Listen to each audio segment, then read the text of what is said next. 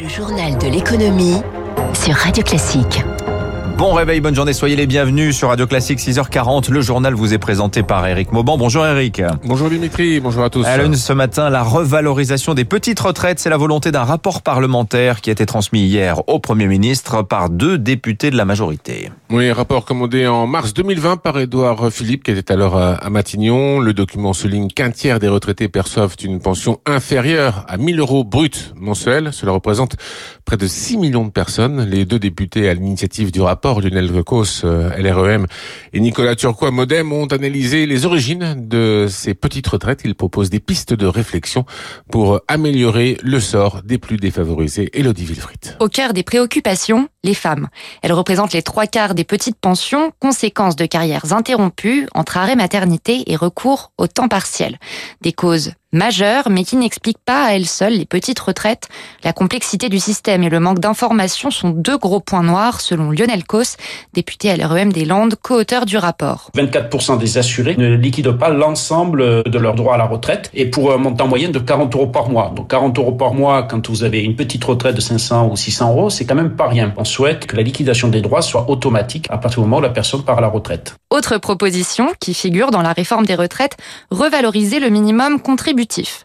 Objectif, garantir une retraite à 85% du SMIC net d'ici à 2025. C'est pour les carrières complètes. Coût estimé 2 milliards d'euros, financé entre autres par la création d'une deuxième journée de solidarité ou par l'augmentation des cotisations. Seulement voilà, l'avenir de ce rapport est incertain. Sera-t-il intégré à la réforme des retraites, toujours sur la table, selon le gouvernement, cette année ou après la présidentielle?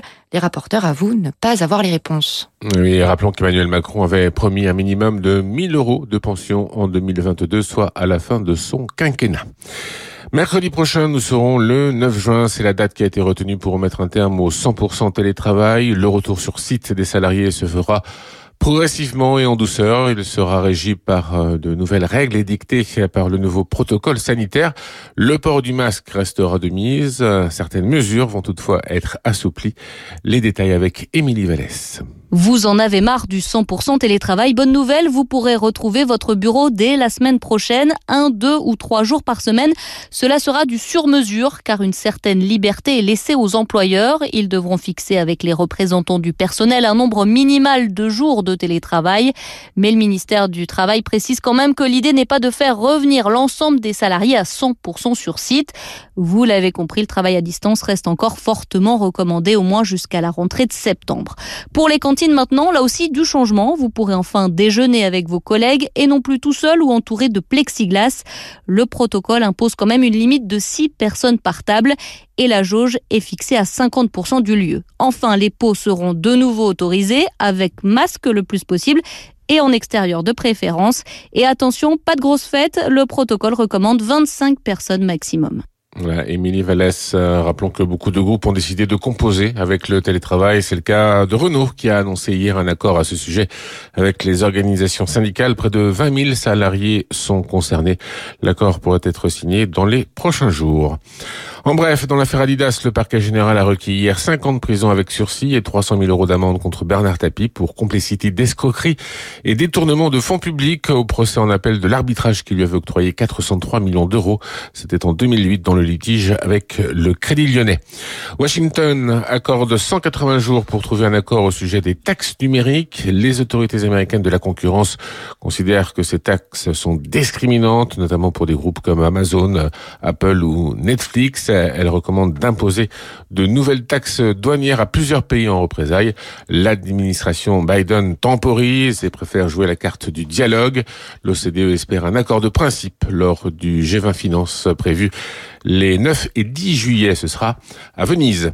En revanche, après cinq ans de négociations, Bruxelles a mis tout le monde d'accord hier pour rendre la fiscalité des multinationales moins opaque.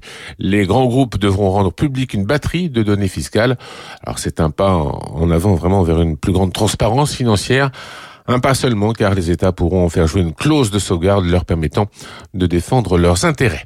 Et puis le chinois Huawei lance son propre système d'exploitation sur ses smartphones. Il s'agit de remplacer Android et de s'affranchir de la technologie américaine. Et on en reparle juste après le journal dans le focus dans quelques minutes. Il est vrai que dans le secteur de la tech, euh, Eric Mauban, les Américains gardent une bonne longueur d'avance. Hein. Absolument. En matière d'innovation, le savoir-faire d'IBM ne cesse de s'étoffer. Le groupe informatique est capable de développer une toute nouvelle puce euh, gravée à 2 nanomètres, soit 2 à 3 fois plus petit que les puces actuelles que l'on trouve dans nos ordinateurs, nos téléphones ou même dans nos voitures.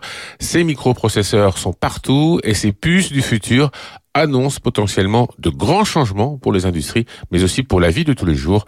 Eric Koch. 2 nanomètres, c'est l'équivalent de 20 atomes. Et des puces gravées à cette taille, cela ne vous dit peut-être rien, mais c'est une petite révolution pour vos usages quotidiens. François Candelon, spécialiste nouvelles technologies à BCG. Avec cette avancée, on devrait pouvoir réduire la consommation d'énergie. Et par exemple, pour votre smartphone, vous passez d'une autonomie d'une journée à une autonomie de 4 jours. La promesse d'une technologie moins énergivore sans renier le progrès, car ces puces ont une puissance puissance supérieure de 45% aux modèles actuels, mais en réalité IBM ne les produira pas, c'est son partenaire Samsung, déjà géant du microprocesseur, qui s'en chargera. Cela interroge alors sur l'accès futur à ces puces. Vous avez aujourd'hui plus de 65% des semi-conducteurs produits en Asie du Nord-Est. Il y a une chaîne mondialisée avec une certaine dépendance géographique. Car l'Asie représente 70% de la production mondiale. Au-delà de l'industriel, il y a le scientifique. En une décennie, les puces n'ont eu de cesse de se miniaturiser et la limite est quasi atteinte. Guy Hervier, spécialiste en informatique. On est passé des 90 nanomètres et puis on a réduit au fur et à mesure, 32, 22, 14. On arrive aux frontières de l'infiniment petit et un jour ou l'autre, on sera devant un, un mur. Mais cette puce reste aujourd'hui un prototype. Sa mise en production n'est pas prévue avant 2024-2025.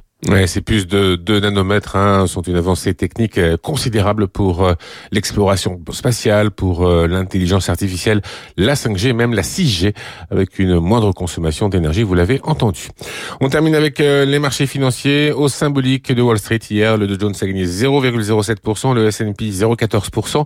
Peu d'initiatives avant les chiffres de l'emploi qui seront publiés demain aux États-Unis. À Paris, le CAC 40, toujours en pleine forme, a gagné 0,49%. Terminons la au-dessus des 6500 points. C'est le plus haut de l'année en clôture. Et l'année est loin, est loin d'être finie. Merci Eric Mauban. 6h46, le focus.